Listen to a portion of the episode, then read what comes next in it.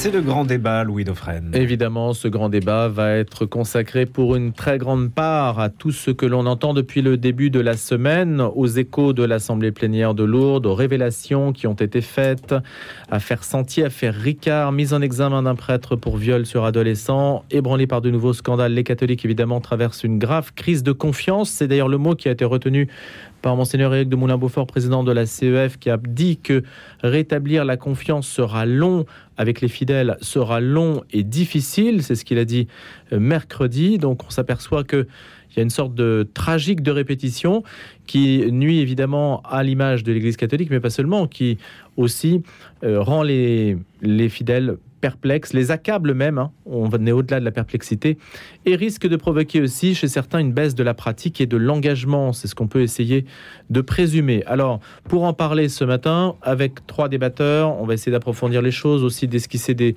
solutions. Est-ce qu'il y en a d'ailleurs?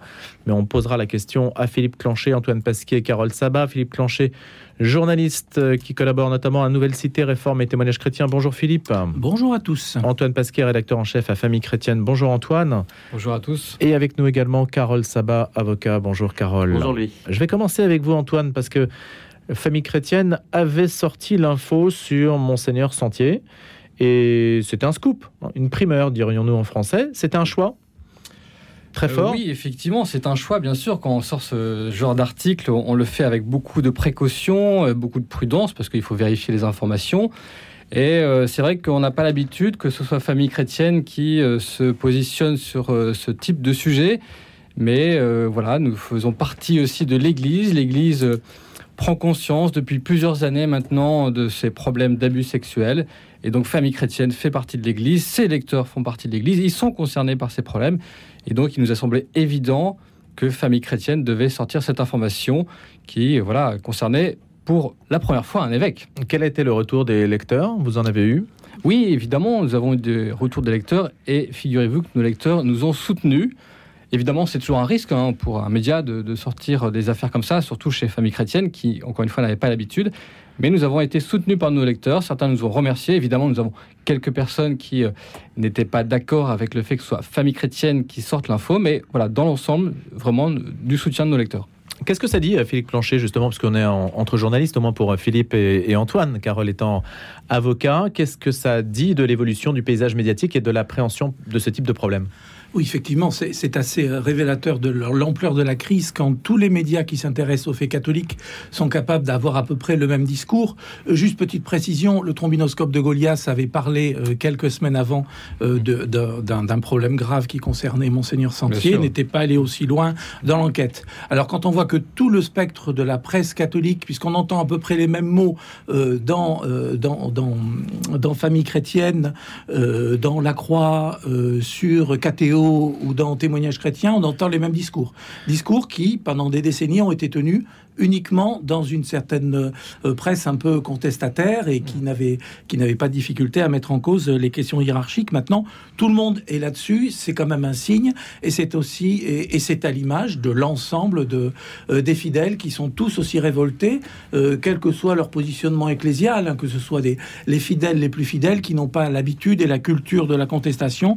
Je crois qu'aujourd'hui tout le monde est tout le monde est excédé devant la, la façon dont, dont l'épiscopat n'arrive pas vraiment à faire la, révolution dans sa tête et, à progresser sur ces questions-là. Ils font des petits pas, des tout petits pas, mais ils ne sont pas encore au, rendez-vous des, attentes. Ils nient pourtant toute dissimulation, hein, c'est ce qu'a dit Monseigneur Moulin-Beaufort. Oui, certes, ils, font des, progrès. Pendant des années, des décennies, ils ne reconnaissaient même pas l'existence des, abus sexuels. Ils avaient du mal à reconnaître l'importance que ça pouvait avoir dans la vie euh, des victimes. Donc ce pas a été fait. Le pas de la demande de pardon a été fait euh, euh, l'an dernier, à Lourdes. Maintenant, le pas supplémentaire, c'est effectivement faire de véritables gestes d'humilité, de, reconnaissance que ça ne fonctionne pas, que ça ne peut plus fonctionner, que la confiance est rompue. Et maintenant, il faudrait poser des gestes que, que tout le monde attend et, et, qui ne viennent pas.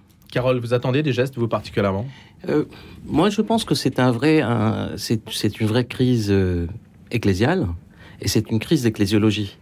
Euh, pourquoi je dis une crise d'ecclésiologie? Parce qu'on est en train de perdre le sens de l'Église à tous les niveaux, des deux côtés. Je veux dire, l'Église, en fait, si on se repositionne dans Des deux la- côtés, c'est-à-dire fidèle et de, hiérarchie? de tous les côtés, parce qu'en fait, il y a un risque, je dirais aujourd'hui, de débordement à tous les niveaux, parce que je comprends parfaitement en fait, en fait, la nécessité de faire la transparence sur beaucoup en fait de, de choses qui étaient dans une sorte cachées, dans une sorte d'omerta, je veux dire, à l'intérieur même de l'Église.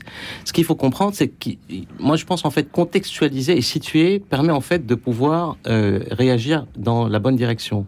Or aujourd'hui, on le voit très bien, même la crise, je dirais, euh, de, de, de des abus sexuels, la manière en fait dont l'Église et la hiérarchie en fait a- et, et le suivi de cela après le rapport de la Euh, révèle qu'il y a pas quelque part un vrai problème de, crise de gouvernance. Pourquoi? Parce qu'on crée, on cherche à, gouverner en fait ce, type de, de crises qui sont des crises essentielles qui touchent au fond de l'Église. Parce que là, on parle de confiance, mais en fait, c'est plus les rapports de communion qu'il faut mettre en cause. C'est-à-dire, il faut re- revenir au vrai sens de l'Église. C'est quoi la mission de l'Église? C'est quoi en fait c'est son rôle dans le monde? Comment en fait se conformer? Et comment sa gouvernance doit se conformer à son rôle et à son essence et à sa vérité? C'est ça la vraie question. Quand on commence en fait à installer des processus de gouvernance à l'intérieur de l'Église, comme si c'était un conseil d'administration, là on perd en fait le sens. Et lorsqu'on cherche à faire des, des gestions de crise, je dirais, à la manière aussi du monde, je dis pas qu'il faut pas prendre en fait ce que, le- les évolutions du monde, mais aujourd'hui on voit très bien, par exemple, au- dans les détails de ces, de ces, de ces sujets-là, parce que c'est quand même en fait les icônes de l'Église de France qui sont en train de tomber l'un après l'autre. Euh, et, et quelque part, en fait, ça éclabousse tout le monde. Ça éclabousse la notion de l'épiscopat.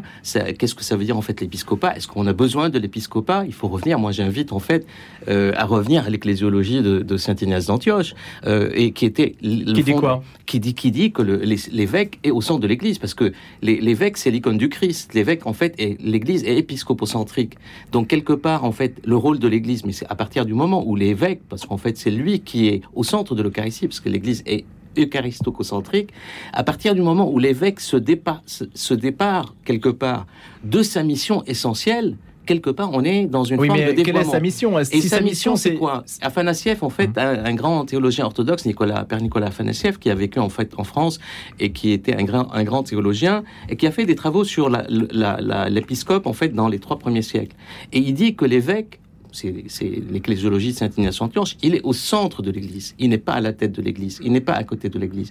Il est dans la liturgie, comme lorsqu'il rentre dans Il la n'est pas à la liturgie. tête, ça veut dire qu'il n'est pas au-dessus. Donc, il n'exerce pas de pouvoir. il est au centre. Il l'authentifie. Non, c'est une autorité. C'est toute la, c'est toute la question. Mais quelle est la différence La entre au-dessus et au entre- centre ben, Justement, au centre, c'est-à-dire en fait, c'est une ecclésiologie de communion. Au tous les et ça, là, il faut revenir, je dirais, à, à l'ecclésiologie de saint Paul. Saint Paul, quand il parle en fait des charismes, à l'intérieur même en fait de ces de ces de ces lettres aux Corinthiens, euh, il parle au charisme et la manière dont les charismes doivent se mettre non pas en compétition, mais en complémentarité. Et c'est, c'est- elle est fondée cette cette euh, cette communion, cette ecclésiologie de communion, sur la manière, euh, sur la, la- les rapports de communion et, des rap- et non pas Mm. des rapports de force. C'est-à-dire quand l'évêque est au centre de l'Église, l'évêque doit organiser cette communion. Mm. Alors, Aujourd'hui, on va- on, est en train de dévoyer tout ça On dévoie dans une pourquoi? forme parce que, juridique. parce que parce qu'on est dans des structures trop, trop On est- formelles non, parce et, qu'en fait, et il y a trop eu des évolutions. Il y a eu des évolutions Mais de part et d'autre. on Il y a besoin deux des modèles. évolutions. On a besoin d'évolutions, notamment de, Non, je suis entièrement d'avoir d'accord. d'avoir un apport extérieur, un regard extérieur. C'est ça qui a beaucoup manqué à l'Église. C'est-à-dire qu'elle a essayé de gérer ses affaires en interne, c'est-à-dire entre évêques, Très au sein mal. du Vatican. Très mal, évidemment, parce qu'il y avait l'omerta, parce qu'on voulait pas dissimuler, on voulait pas, excusez-moi Même du la terme, dernière balancer crise, ses copains. même mais- la dernière crise, et Mais- avec la SIAZ, était très mal gérée, en fait, par le, à mon avis. Oui, mais au moins il y avait un regard extérieur. C'est-à-dire que pour la première fois avec la SIAZ, euh, et encore avant avec la commission Christnart, voilà, on va pas remonter dans le temps, mais il y avait vraiment des, des- des experts, euh, des juristes, des sociologues, des psychologues qui sont intervenus pour aider l'Église Mais parce qu'elle n'arrivait pas toute seule à le faire. Je vais donner un exemple, Antoine, comment on est en train de télescoper les choses et on est en train d'induire en erreur? La SIAZ, en fait, qu'est-ce qu'elle a dit? Après la qu'est- le- le- la, la CRF, qu'est-ce qu'elle a dit? Elle a dit, en fait, une responsabilité institutionnelle de l'Église. Or, en fait, c'est des faits individuels. Si- C'est-à-dire, on est en train de mélanger deux types de justice, la justice du monde et la justice canonique. Et on ne comprend pas comment la justice canonique fonctionne, qui fonctionne sur des règles, sur des, des principes, en fait, pas de Martin, mais des principes de repentir et non pas des principes de sanction. C'est-à-dire que le principe à l'intérieur de jusqu'à aujourd'hui, D'où la non-publicité des sanctions. D'où la non-publicité des sanctions. Bon. Donc, en fait, Et tout ça, le faudrait changer du- ça pour vous Ça, c'est un Mais justement, c'est le sujet à réfléchir. C'est pour ça que Est-ce que vous dites qu'il faut s'adapter au monde dans le Ben- sens où il faudrait qu'il y ait une publicité des sanctions, parce que sinon avis- ça sera mal perçu, ça sera perçu comme une forme de dissimulation, ou, ou est-ce que l'Église doit conserver son, son, avis, son caractère ça- propre et garder cet aspect-là à l'essentiel. Hmm. L'essentiel, c'est quoi la mission de l'Église dans le monde Comment elle Oui, mais vous ne répondez pas à la question, Carole, vous non, êtes non, mais je, je, je réponds, c'est-à-dire là, je suis en tant que théologien, parce que c'est pas une question en fait de juridique, c'est une question aussi ecclésiologique.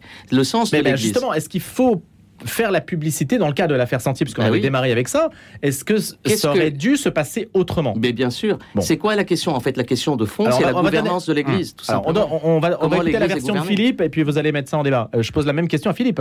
Oui, euh, Carole, je suis d'accord avec vous sur la, la- la vision de l'Église des premiers temps, mais on sait très bien qu'avec euh, avec Constantin, avec toute, toute l'évolution de l'Occident, euh, l'Église catholique euh, est, est devenue est devenue une machine très institutionnelle et très Une verticale. pyramide de pouvoir. Euh, une pyramide. Et là, et là on, on en voit les, on en voit les effets qui sont, euh, qui sont terribles. Parce que euh, l'évêque, puisqu'on on parle de la figure de l'évêque, au service de qui il est d'abord? Et moi, ce que j'entends dans les réponses qu'on entend de l'institution en France, c'est cette peur panique de Rome, puisque les évêques n'ont n'ont aucun, euh, n'ont quasiment aucun compte à rendre à la conférence des évêques et, et à Monseigneur de Boulin-Beaufort et au secrétaire général, qui lui voudrait avancer plus vite. Ils n'ont pas de compte à rendre à ces gens-là. Ils ont de compte à rendre qu'à Rome. Voilà. Alors là, et, et les arguments, confirme les ce que je le les- arguments qu'on peut entendre, c'est oui, mais le droit canonique nous interdit, nous empêche de dire, nous empêche de faire, nous empêche d'informer. On a entendu ça toute la semaine dans les, les points presse à les points presse à Lourdes. Donc au service de qui sont euh, sont nos, sont nos évêques? Est-ce qu'ils sont au service du droit canonique de ne pas fâcher Rome Euh, Entre parenthèses, à Rome où les gens sont très divisés et où beaucoup de prélats pensent que les Français on fait une grave erreur en, en confiant le, le dossier à l'extérieur à la SIAZ, alors que pour moi c'est l'honneur de, de l'Église de France et c'est sa chance de sa chance de survie. Et le Eh fait bien, que le pape Rome- François n'ait pas reçu Jean-Marc Sauvé. à Rome, à Rome, il ne, beaucoup de gens euh, ne, Hmm. ne, ne pensent pas comme ça. Donc, au service de qui? De, de Rome, du droit canonique, des fidèles, ou peut-être aussi de l'Évangile qu'on a, qu'on a oublié. La crise de confiance, elle est là. On a l'impression qu'aujourd'hui, euh, aujourd'hui, les évêques essaient de défendre une position, essaient de défendre un corps épiscopal. Alors là, il y aurait, y aurait des débats à faire sur, la, pour moi, la non-existence de, la notion d'épiscopat en France. On voit qu'aujourd'hui, ça n'existe pas. Ce sont des gens qui se réunissent, qui essaient peut-être de se réconforter entre eux, mais qui, sur le fond, ne sont absolument pas d'accord. Il y a des tensions terribles. Et c'est pour ça que toutes les réunions à Lourdes sont à huis clos, parce qu'en fait, euh, ils s'écharpent continuellement. Et certains évêques sont pour aller plus loin dans la transparence, dans la vérité pour avancer, et d'autres ne le veulent pas. Donc c'est aussi un problème. Et certains des évêques qui ne le veulent pas disent de toute façon, moi, je n'en ai rien à faire de ce qui se passe à l'avenue de Breteuil. Mon patron, euh, il est à Rome. C'est la congrégation pour les évêques. Donc il y a un vrai problème de se poser cette question-là. Et tant que cette question-là ne, ne sera pas résolue de, de pour qui travaillent aujourd'hui les évêques, au service de qui sont-ils, je pense qu'on aura du mal à avancer. Alors, pour, essayer, pour essayer de voir le bon côté des choses, il faut aussi euh, se dire que les évêques français peuvent avoir une influence sur Rome. Euh, on, on- on peut espérer que à chaque fois qu'ils se rendent à Rome, ils font remonter évidemment les informations. Alors on peut regretter que le pape n'ait pas reçu euh, Jean-Marc Sauvé et puis les, les- les membres de la SIAZ, évi- évidemment. Mais il y a des points. Mais s'il ne le fait pas, c'est qu'il est en désaccord avec le fait de recourir à des tiers. Si, on pas suit la ne pensée de, pas. de Je ne Philippe, sais pas pourquoi le pape ne le fait pas. Ça, personne ne le sait, Hmm. malheureusement. c'est une Euh, interprétation. On peut se dire s'il n'a pas scénarisé le rapport de la Ah, des- lui, il gère aussi des questions d'équilibre interne, interne à la Hmm. curie, où, il n'est- où tout le monde n'est pas dans Non, parce sa que le, logique le fait, de, de le fait que Jean-Marc Sauvé ne soit pas Après- reçu était perçu comme un, comme un désaveu. Mais c'est pas que interprété comme un désaveu. pape a salué le travail de la SIAZ quand Oui. même, juste après. Mais il n'y a pas euh, eu de la- scénarisation de ce. pas eu j'ai- mon analyse par rapport à ça et j'ai ma réponse. Ma- la réponse, c'est que en fait, il reconnaît pas ce processus parce qu'il y a deux représentations de l'Église. Je suis entièrement Hmm. d'accord avec ce qu'a dit Philippe. En fait, il y a les églises des premiers siècles, il y a eu l'évolution impériale de l'Église et par la suite la chute de l'Empire avec 1453.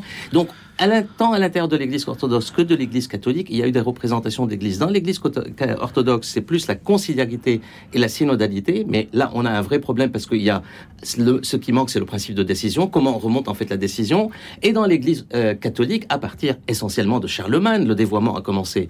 L'Église est devenue une superstructure juridique et non pas essentielle en tant que en tant qu'Église, parce que justement, la- le fait de Charlemagne de démarquer, de se démarquer de Byzance, a voulu mettre Hmm. l'Église dans un rapport pyramidal.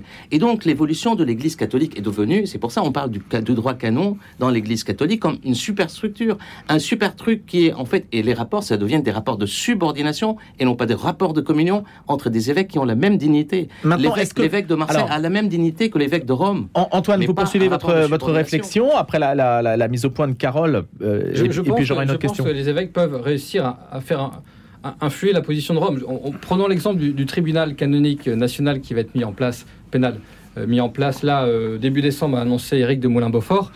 Ça, c'est quelque chose de nouveau. C'est la première fois dans, dans- dans l'Église catholique qu'un tribunal pénal national euh, canonique se met en place. Et donc, il a fallu du temps, évidemment, il a fallu discuter avec Rome pour qu'il valide les statuts. Mais ça, vous le voyez dans aucun autre pays. Et, et- et ça veut dire aussi que ces affaires-là ne vont plus être traitées uniquement à Rome, mais aussi directement en France par une institution. Ce qui est la normalité, revenir à la normalité. Mais on est en train de Ah, pas si c'est la sortir. normalité, Bah mais... Si, parce que leur normalité, c'est le principe de l'Église locale. Il faut pas. Je veux dire, pourquoi En fait, c'est là, Oui, on est au c'est- cœur c'est pas- très catholique, ça, comme Mais l'Église locale, Jus- jusqu'à présent, L'Église locale, jusqu'à présent, c'était l'Église diocésaine qui jugeait. On est loin alors de, l'unité de l'Église là. L'officialité, donc le tribunal canonique, c'est euh, c'est du rôle de l'évêque. Donc c'était au niveau du diocèse. Bien sûr. Donc ça, ça, s'ex- ça s'exerce. Mais le problème, c'est que comment voulez-vous euh, juger votre, votre propre euh, prêtre, enfin pour un, pour un évêque, c'est-à-dire euh, le prêtre qui a commis un abus dans, dans un diocèse, l'évêque est partie prenante, il est juge et partie prenante. Hmm. Donc, il faut délocaliser si on, veut- si, on, si on veut dire cette affaire. Et on peut la délocaliser à Rome avec tout, tout ce que cela implique de, de lourdeur, de procédure, de distance et parfois de- d'enfouissement de l'affaire. Là, le fait d'avoir, je reprends encore cet exemple, un tribunal national va permettre, comme dans le droit français, de dépayser une affaire pour qu'elle soit jugée par des, par des personnes qui sont indépendantes. Ça, c'est une avancée. C'est une avancée pour moi. Oui, notable, oui. Parmi d'autres. Philippe Clanchet. Oui, c'est une avancée. Je les ai notés euh, en, début d'émission. Il y a des avancées. Le problème, c'est qu'il y a des arguments qui sont irrecevables. La question du temps. Les, premiers mots de Monseigneur de Moulin-Beaufort au premier point, presse, il a dit Nous, évêques, nous avons besoin de nous parler, nous avons besoin de temps. Et ce mot de temps, il est absolument irrecevable pour les victimes qui crient depuis des décennies. Et ce mot de temps, il est, euh, il irrecevable aussi, puisque ce dossier, il est porté par les évêques depuis pour le moins 2001. Voilà, la première fois qu'on a abordé ce, ce sujet-là, et c'était pas devant le cri des victimes, mais devant la peur des évêques, puisque l'un d'entre eux, monseigneur Piquant, euh, avait été avait été condamné. Donc 2001-2022. Mon Dieu que c'est long pour des gens qui souffrent, qui ne sont pas reconnus, qui ne sont pas entendus.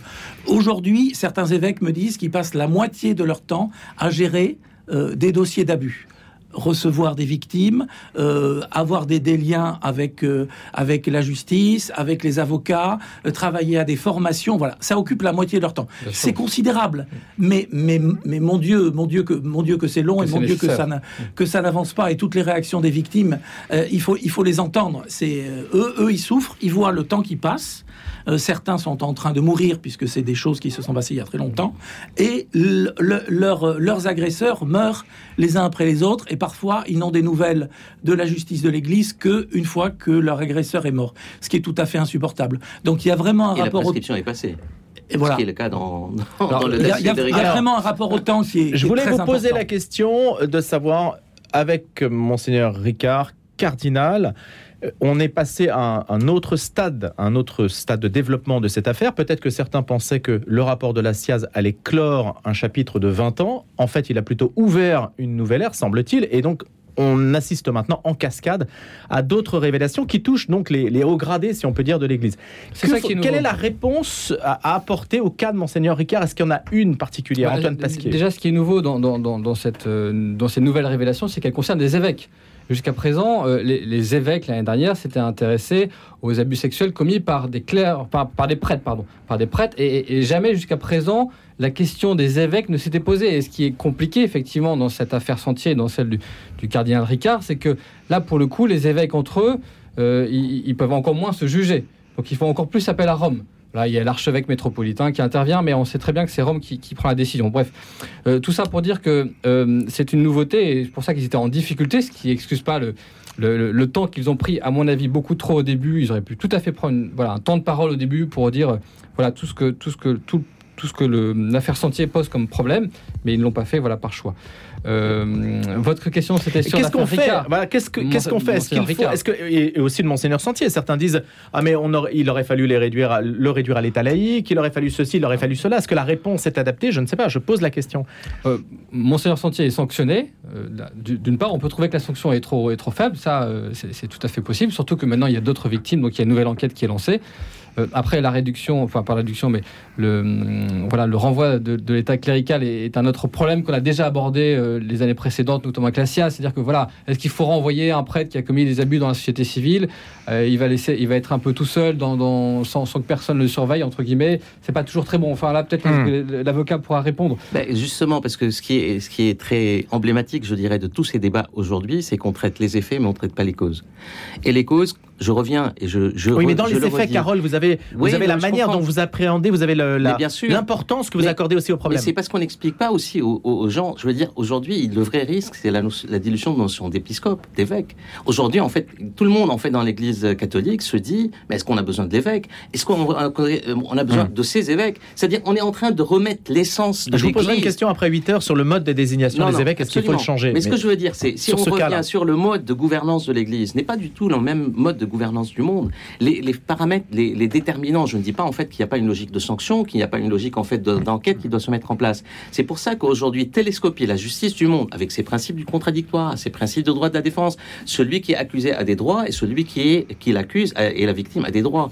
Ça veut dire on n'est pas on n'est pas dans le cadre d'un tribunal populaire. Pourquoi la justice en fait du monde, elle organise en fait tous ces processus de droit de la défense pour éviter justement que des personnes qui est faussement euh, faussement accusées soient tout simplement jugées par un tribunal populaire? Comme c'est le cas aujourd'hui, tribunal populaire, tribunal d'opinion, mmh. je veux dire. C'est pour ça qu'il y a des procédures à l'intérieur de l'Église qu'on n'explique pas aux gens. Il y a des procédures tout à fait autres. Et le droit canonique tel qu'il est devenu un super droit a dilué la notion de l'évêque. C'est pour ça, en fait, on dit qu'aujourd'hui, un évêque, même s'il a commis des erreurs, il faut voir la confession. Mais est-ce que le droit canonique parle... est trop souple et trop, et trop. Je donne un exemple. Tolérant à l'égard d'évêques fautifs Ricard. Mmh. Ricard, comment, en fait, a été qualifié? On a parlé de sa lettre comme étant une confession et non pas des aveux. C'est toute la différence. C'est toute la différence. Les aveux, ça veut dire un processus juridique, un processus d'enquête, un processus de mise en cause avec un juge en fait d'instruction, avec des procédures en fait pour aller jusqu'au bout, je dirais, de la logique du contradictoire. Alors que là, on parle en fait de confession. Et qui a lu la lettre? C'est le, le, le, président du CEF. Donc on donne l'impression. de confession. Monsieur de Moulin-Beaufort n'a pas utilisé le terme confession. Non, mais, voilà, mais, mais aujourd'hui, c'est ça le télescopage, ce que je veux dire. Mais statutairement, c'est une confession. En bah, termes... Oui, bah oui, parce qu'aujourd'hui, en fait, il n'y a hum. pas de poursuite. Et le droit canonique, ah, si, pourquoi, pourquoi si. Contre, contre, le cardinal Ricard, il y a des poursuites, tu sais. Il y a une enquête qui est ouverte canonique et une enquête euh, civile. Enfin, oui, vous avez des poursuites canoniques. Mais ma, ma question, mais, mais, oui, mais il y a une enquête quand même qui est ouverte pour l'instant. Ma, ma, question, c'était est-ce que le là, on, va devoir est-ce que le droit hein, canonique est plus, plus, euh, j'allais dire, euh, le dira. moins, moins, moins strict, moins, moins impliquant, moins plus souple en réalité que le droit civil. Bon, le, Est-ce que la justice ecclésiastique, elle a souvent été par le passé d'ailleurs, il y avait des peines souvent canoniques qui étaient, qui était laxiste à voilà. mon avis. Hum. L'application, on peut penser que 30 secondes dans, dans le doute, de, ce, que, ce que nous disent les évêques aujourd'hui, c'est que dans le doute, ne sachant pas très bien, euh, ils préfèrent rester sur une politique de prudence et ne rien dire. Et ne rien dire. Ils auraient dû euh, alerter, puisqu'au mois de février, euh, monseigneur de Moulin-Beaufort était au courant euh, qu'il y avait ce, ce, dossier problématique concernant le cardinal Ricard. Il aurait fallu faire quelque chose à ce moment-là, pour le moins le mettre en retrait et éviter le scandale suprême pour, tout, mmh. pour, tous les, pour tous les fidèles, qui est le fait que des gens comme ça puissent continuer à, célébrer, à présider l'Eucharistie. Allez, on va se retrouver après 8 heures. Philippe Planchet, Carole Sabat, Antoine Pasquier pour la suite du grand débat après les infos. Bonjour, je suis Fabrice Adjadj et je vous propose cette semaine de prendre 26 minutes pour réfléchir à la question Dieu aime-t-il également toutes les créatures? avec un texte de saint Thomas d'Aquin. Rendez-vous ce samedi à 11h30 et si ce samedi vous faites Shabbat ou que vous sortez votre chien, notre émission Matière à penser s'écoute aussi très bien en podcast. À bientôt. Dès demain. ADF Bayard Musique vous présente un extrait du nouvel album Croire en ce monde, la suite du groupe Oli. Deux ans après la sortie de son précédent album, le groupe Oli enrichit son message en proposant six titres inédits accompagnés d'un livre et d'un documentaire de tournée dans une édition de luxe. Retrouvez l'album Croire en ce monde, la suite du groupe Oli chez tous les libraires disquaires et sur le site bayardmusique.com. La persécution des chrétiens reste plus que jamais d'actualité en 2022. Pour alerter sur la situation, chaque année, l'aide à l'Église en détresse organise une semaine en rouge. Ne restons pas insensibles aux martyrs de nos frères. Éveillons nos consciences et sortons de notre indifférence. Retrouvons-nous le mercredi 23 novembre à 21h à la basilique du Sacré-Cœur de Montmartre pour une veillée de prière autour d'un évêque venu du Nigeria pour témoigner et alerter. Ne fermons plus les yeux sur la persécution des chrétiens. Vendredi 11 novembre, bonne matinée, merci de nous écouter. C'est la Saint-Martin aujourd'hui, patron des hôteliers, des cavaliers, des tailleurs, connu pour avoir évidemment taillé son manteau pour en donner la moitié à un pauvre. 485 communes en France portent le nom de Saint-Martin et 3600 églises lui sont dédiées. Allez, c'est les infos avec euh, Simon Tatrou et la suite du grand débat avec nos trois interlocuteurs ce matin, Carole Sabat, Antoine Pasquier et Philippe Clancher. La journée d'action nationale organisée hier pour la hausse des salaires par la CGT a rassemblé 30 400 personnes dans toute la France, a annoncé le ministère de l'Intérieur. Le syndicat, lui, a revendiqué plus de 100 000 participants. À Paris, la police a recensé 2 400 manifestants et la CGT en a compté 10 000. Ces chiffres marquent une mobilisation supérieure à celle de la précédente journée d'action CGT, le 27 octobre, mais un recul par rapport à celle du 18 octobre, où le ministère avait compté 107 000 manifestants dans tout le pays et la CGT 300 000. Un prêtre du diocèse de Rennes a été mis en examen pour viol aggravé par le fait qu'une substance a été administrée à la victime à son insu afin d'altérer son discernement et le contrôle de ses actes et provocation de mineurs à l'usage de stupéfiants. Ce prêtre qui officie à la paroisse de Saint-Louis-Marie en Brocéliande à Bédé dans l'île-et-Vilaine a été placé en détention provisoire. Les faits se sont déroulés à Paris dans la nuit du 3 au 4 novembre. Un adolescent de 15 ans croise un prêtre âgé lui de 51 ans sur une application de rencontre. Les deux hommes vont boire un verre et finissent par se retrouver dans une chambre d'hôtel. Le religieux lui propose plusieurs drogues, dont de l'ecstasy, ce que le jeune homme a accepté.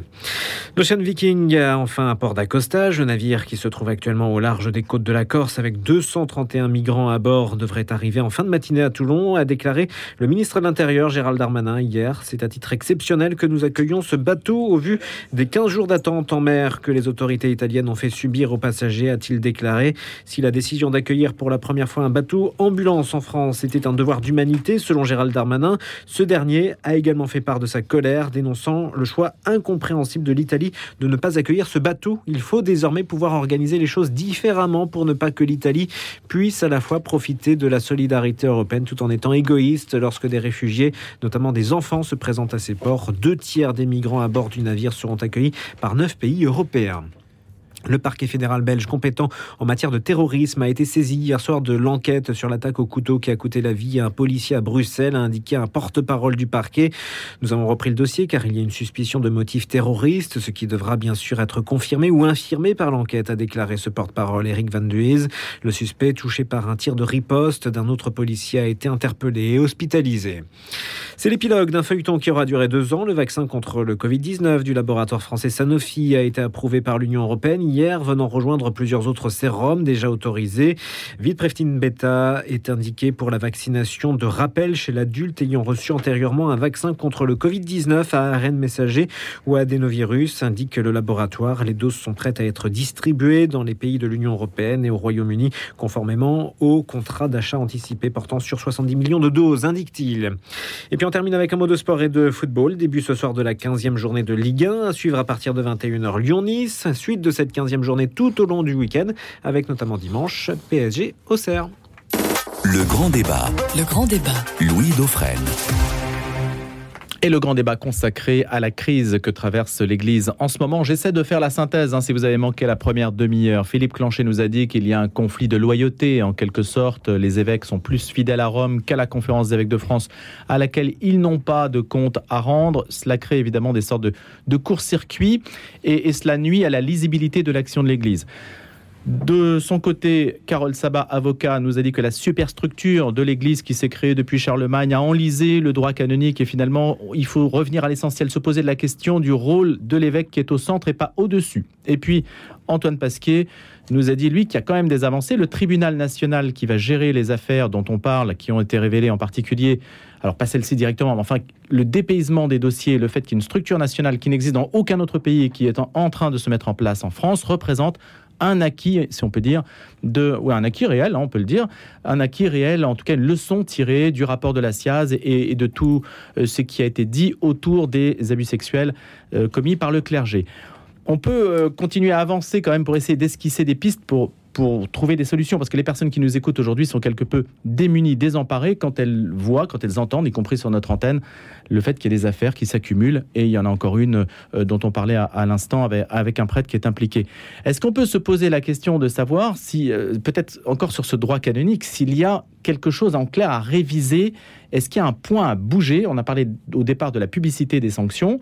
Euh, le droit canonique est-il assez répressif? Carole, vous nous dites que oui, mais en fait, on s'aperçoit qu'on n'a pas l'impression qu'il l'est et en tout cas que ça ne se sent pas sur les décisions qui touchent euh, en particulier euh, des, évêques. Voilà. Est-ce que ça, ça c'est vrai ou pas? Encore une fois, en tant qu'avocat, mais en tant que fidèle, quand on revoit la structure de l'Église, le droit canonique n'existe pas en tant que tel. Il y a des canons des conciles.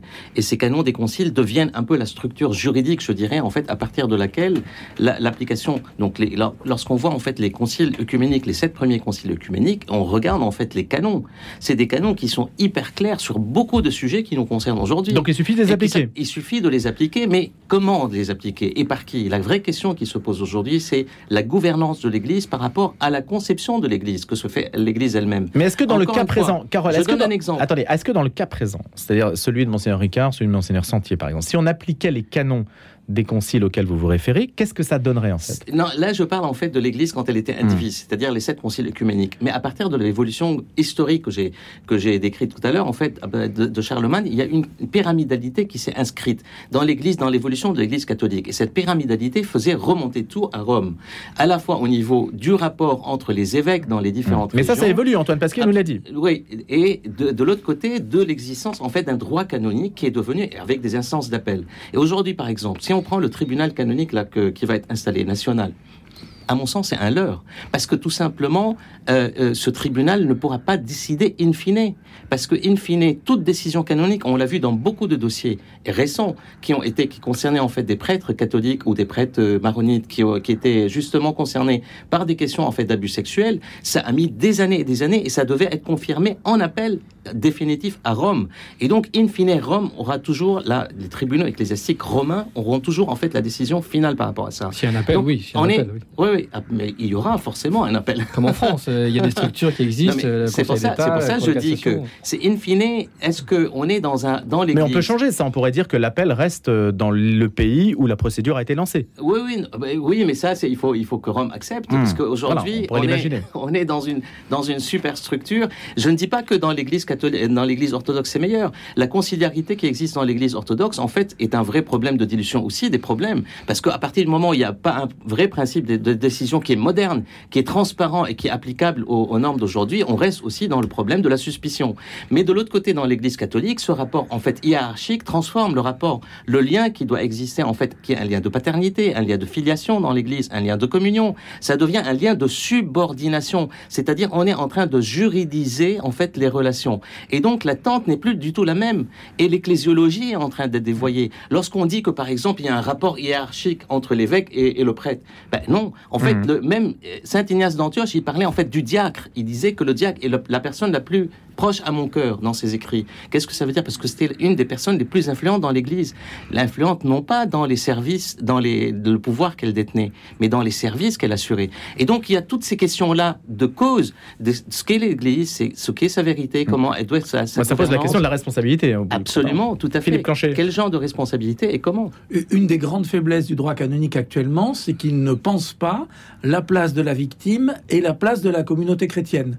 Alors on va dire que ça a été le cas dans le droit positif qu'il n'y a pas si longtemps dans nos démocraties. Hein. On condamnait les coupables, mais après, on s'occupait pas des victimes. Là, il y a vraiment une révolution à faire dans le droit canonique, parce que les problèmes qu'on a actuellement, c'est dans la communication. C'est-à-dire que la justice de l'Église regarde, regarde le, le, le, le coupable, l'ecclésiastique coupable, regarde s'il faut le juger ou pas, mais après, euh, la souffrance de la victime, euh, c'est pas c'est pas le sujet. La communication auprès de euh, auprès de la communauté, c'est pas le sujet. Donc là, il y a un vrai problème puisque nos sociétés modernes euh, donnent, cette place aujourd'hui. Nos juridictions modernes le font. Et là, il faut absolument que le que la justice de, l'Église prenne en prenne en cause cette cette question-là. Sinon, elle, est totalement incompréhensible et du coup, elle apparaît comme étant très loin. Et elle apparaît, ce qui est peut-être la vocation première du, du, droit canonique, c'est-à-dire un truc pour faire fonctionner c'est la structure et les gens de la structure, c'est-à-dire les clercs. Et les fidèles, on s'en occupe pas. Alors, puisque vous parlez d'Antoine Pasquier, Euh, oui. Sur le droit canonique, je suis d'accord. euh, Effectivement, euh, il- je pense qu'il est suffisant, le droit canonique de, de l'Église catholique, pour euh, sanctionner euh, euh, les coupables. Le pape François a encore récemment, avec des motus proprio, renforcé les sanctions dans le droit canonique. Effectivement, le problème majeur, c'est la communication des sanctions aux victimes d'abord, et puis à la communauté chrétienne. Ça, comme, comme, l'a dit Philippe, je crois que là-dessus, il y a vraiment un grand progrès à faire. Les évêques à Lourdes se sont engagés là-dessus, mais encore une fois, ça ne dépend pas que d'eux, et ça dépend aussi de Rome, et donc ils vont se rendre à Rome, là, dans les prochaines semaines, pour aborder notamment cette question-là. Quelle sera la réponse de Rome Ça, il est trop tôt pour en juger, est-ce qu'on la connaîtra, ça aussi Moi, je me permets en fait de mettre un doute et un bémol par rapport à ça. Je veux dire sur l'efficacité des sanctions. On voit très bien pas que les cas des, des prêtres et des évêques en fait en France. Les scandales sexuels et les scandales financiers qui sont aux États-Unis, les scandales euh, euh, sexuels en Allemagne, partout aujourd'hui en fait l'Église catholique, elle est débordée par rapport à cette problématique-là, je dirais. Et, et- et la, la question de l'impunité, si elle se pose aujourd'hui de cette manière aussi flagrante que cela, c'est parce qu'il y a un vrai problème en fait d'application des sanctions. On parle d'éloignement. Je veux dire, là encore, on- des- un prêtre par exemple qui a été éloigné ou un évêque qui a été éloigné. Qu'est-ce que ça veut dire l'éloignement? Comme le cas de monseigneur sûr. Chantier Mmh. et qui a été cont- continué. Quand on lit, par exemple, la manière dont, euh, moi j'aime beaucoup Ricard parce que c'est un, c'est quelqu'un qui est très, qui est très, euh, qui était très proche de l'ecclésiologie orthodoxe aussi, qui a été euh, à Constantinople en fait euh, pour, euh, pour, euh, je dirais, pacifier la, la mémoire historique par rapport aux croisades et tous ces aspects-là. C'est quelqu'un en fait qui a une valeur. Mais quand vous lisez en fait sa confession, c'est pas du tout un aveu. C'est, il est en train d'alléger sa conscience. Et c'est comme quelqu'un qui parle, en fait, j'ai parlé à la victime, j'ai parlé à sa famille, j'ai bien sûr fait le... le- on a l'impression d'être dans un système d'impunité générale qui a donné, en fait, consciemment ou inconsciemment aux évêques que, voilà, quoi qu'il se passe, en fait, je vais être couvert et je vais pas être allé dans Après, cette- on peut- Alors, on peut- justement, et donc, je- on, on est la question de l'impunité quand elle éclate, euh, elle éclabousse toute l'Église, pose la question en fait de l'efficacité de la sanction. On peut critiquer la prise de parole du, cardinal, euh, du cardinal Ricard, pardon. Je la critique Mais- pas, non, moi, non, je mais fais tout dire, simplement on- on peut dire- l'analyse. On, on peut dire, voilà, il essaye d'alléger sa conscience, il a été poussé à la faire. Ça, euh, j'entends et je, je suis assez d'accord là-dessus. Mais, mais tout de même, il a quand même fait la démarche de- de- de- de- d'avouer euh, Mais ce c'était- qu'il a commis. C'était connu, tout le Oui, monde le mais si- savait depuis 6-7 mois, et Bah, on sait très bien. monde, non, pas tout le monde Ben, le connaissait. si, non, tout ceux, monde le qui, savait ceux qui savent, ceux qui Ceux savent, qui oui, savent, le pas dossier, la communauté ne savent qu'à un moment donné, ça allait Ah, mais sortir. si tous ceux, Ça allait si tous les évêques qui sont mis en cause aujourd'hui, il en reste trois, qui- voilà, en tout cas émérites, qui sont pas. mis en cause.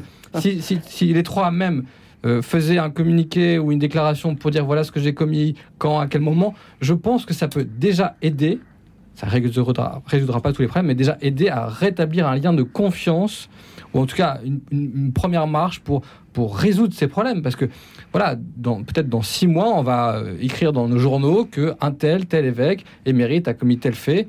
Alors que si dès aujourd'hui, comme l'a dit Monseigneur Moulin-Beaufort cette semaine, il se, il se déclarait, en tout cas s'il prenait la parole, ça résoudrait quand même beaucoup de choses. Je, je peux juste euh, euh, ajouter un, point qui est- Philippe. un point qui est essentiel, je dirais. Le livre de Chantal Delsol sur en fait la fin de la chrétienté. Elle dit pas la fin du christianisme, la fin de la chrétienté. Elle dit depuis 15 siècles, on était dans une pyramide de valeurs qui s'est installée, qui a irrigué le monde et qui a donné en fait même à la Révolution française, les principes et les valeurs de la chrétienté sont passés. Liberté, égalité, fraternité. Et on est, on est resté dans ce rapport, je dirais, à la fois des valeurs chrétiennes par rapport euh, à la fois verticale et horizontale. Mais aujourd'hui, ce qu'elle dit, et le constat qu'on est en train de faire, c'est qu'il y a un renversement total de la pyramide des valeurs. On est en train, dans le monde, je parle, indépendamment, je dirais, de l'Église, et l'Église le subit encore davantage, ce renversement de la pyramide des valeurs. Parce que c'est des valeurs qui n'ont rien à voir avec les valeurs de l'Église, qui sont en train de s'installer dans la logique sociale et sociétale que ce soit au niveau éthique, que ce soit au niveau juridique, que ce soit au niveau, et qui impose aujourd'hui un nouveau momentum à l'Église qui ne se remet pas en cause par rapport à sa vérité et par rapport à sa mission dans le monde. C'est pour ça que je dis, c'est une vraie crise d'ecclésiologie et euh, euh, une crise institutionnelle, pas seulement institutionnelle, mais d'ecclésiologie. Et tant dans l'Église orthodoxe que dans l'Église catholique, on doit se poser cette question au fond, parce qu'on peut toujours traiter les crises. Donc c'est signe d'un et certain dépérissement Absolument. institutionnel euh, essentiels. et qui, qui exige une Essentiel. remise en cause de fond. Philippe Clanchet. Oui, je suis assez d'accord par rapport au, au cas de Monseigneur Ricard, comme au cas de Monseigneur Sentier, de, de dire, enfin, Monseigneur Ricard dit, dire qu'il a, qu'il a fait des aveux Et, et en fait, d'une certaine manière, ce qu'on peut entendre derrière les mots de Monseigneur de Moulin-Beaufort, c'est comme quoi on peut le remercier d'avoir avoué. Ce qui est effarant dans cette affaire-là, c'est qu'au moment du cataclysme de la révélation de la SIAZ, tout ça ne soit pas sorti euh, de- publiquement et, et- et tous les prélats et tous- tous les prélats qui avaient qui avaient ça en tête en faisant leur examen de conscience dans leur vie spirituelle ne soient pas dire là il faut que je il faut que je parle. Qu'est-ce que ça veut dire tout ce temps, tous ces mois passés dans lesquels monseigneur Santier a continué à assister à des messes et monseigneur Ricard euh, a, a présidé, a présidé des célébrations alors qu'ils avaient ça.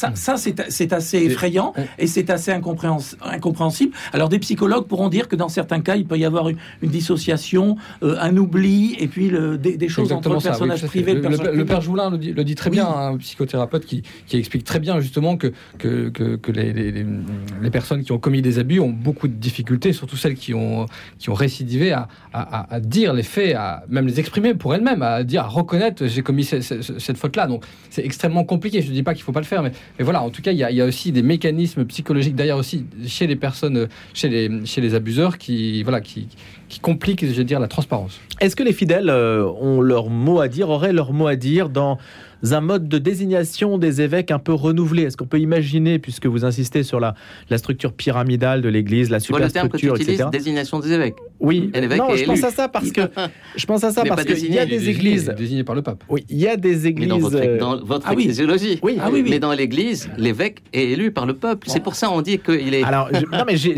bien justement. Il y, a, il y a des églises euh, orientales, y compris rattachées à, à Rome, À qui ont gardé un Bien mode d'élection de l'évêque à partir des fidèles. Il y en a même quelques-unes dans le monde catholique. Il y a quelques diocèses Voilà. en Suisse ou ailleurs où, par tradition, il y a. Est-ce que les- ça, changerait être- Expliquez un petit peu, est-ce que ça changerait les choses Est-ce que ça serait une sorte de garantie de caution Est-ce qu'on aurait de meilleurs éléments La, la- ou la des vraie, éléments la plus vraie fiables. question, c'est qui aujourd'hui peut endosser cette responsabilité Puisque la fiche de poste d'un évêque, elle, elle n'est plus aujourd'hui uniquement celle d'être un, un pasteur, d'avoir des compétences, d'avoir fait des études théologiques. Aujourd'hui, il faut être un DRH, il faut être un manager, il faut être formé en droit, il faut être formé en psychologie, et il faut gérer une institution qui numériquement s'effondre. Si on pense que le des, qu'un des premiers boulots de l'évêque, c'est de gérer un certain nombre de prêtres. La, la réalité, c'est qu'aujourd'hui, pour la première fois, le nonce apostolique en France est capable de dire oui quand on lui pose la question est-ce que vous avez du mal à recruter des candidats à l'épiscopat?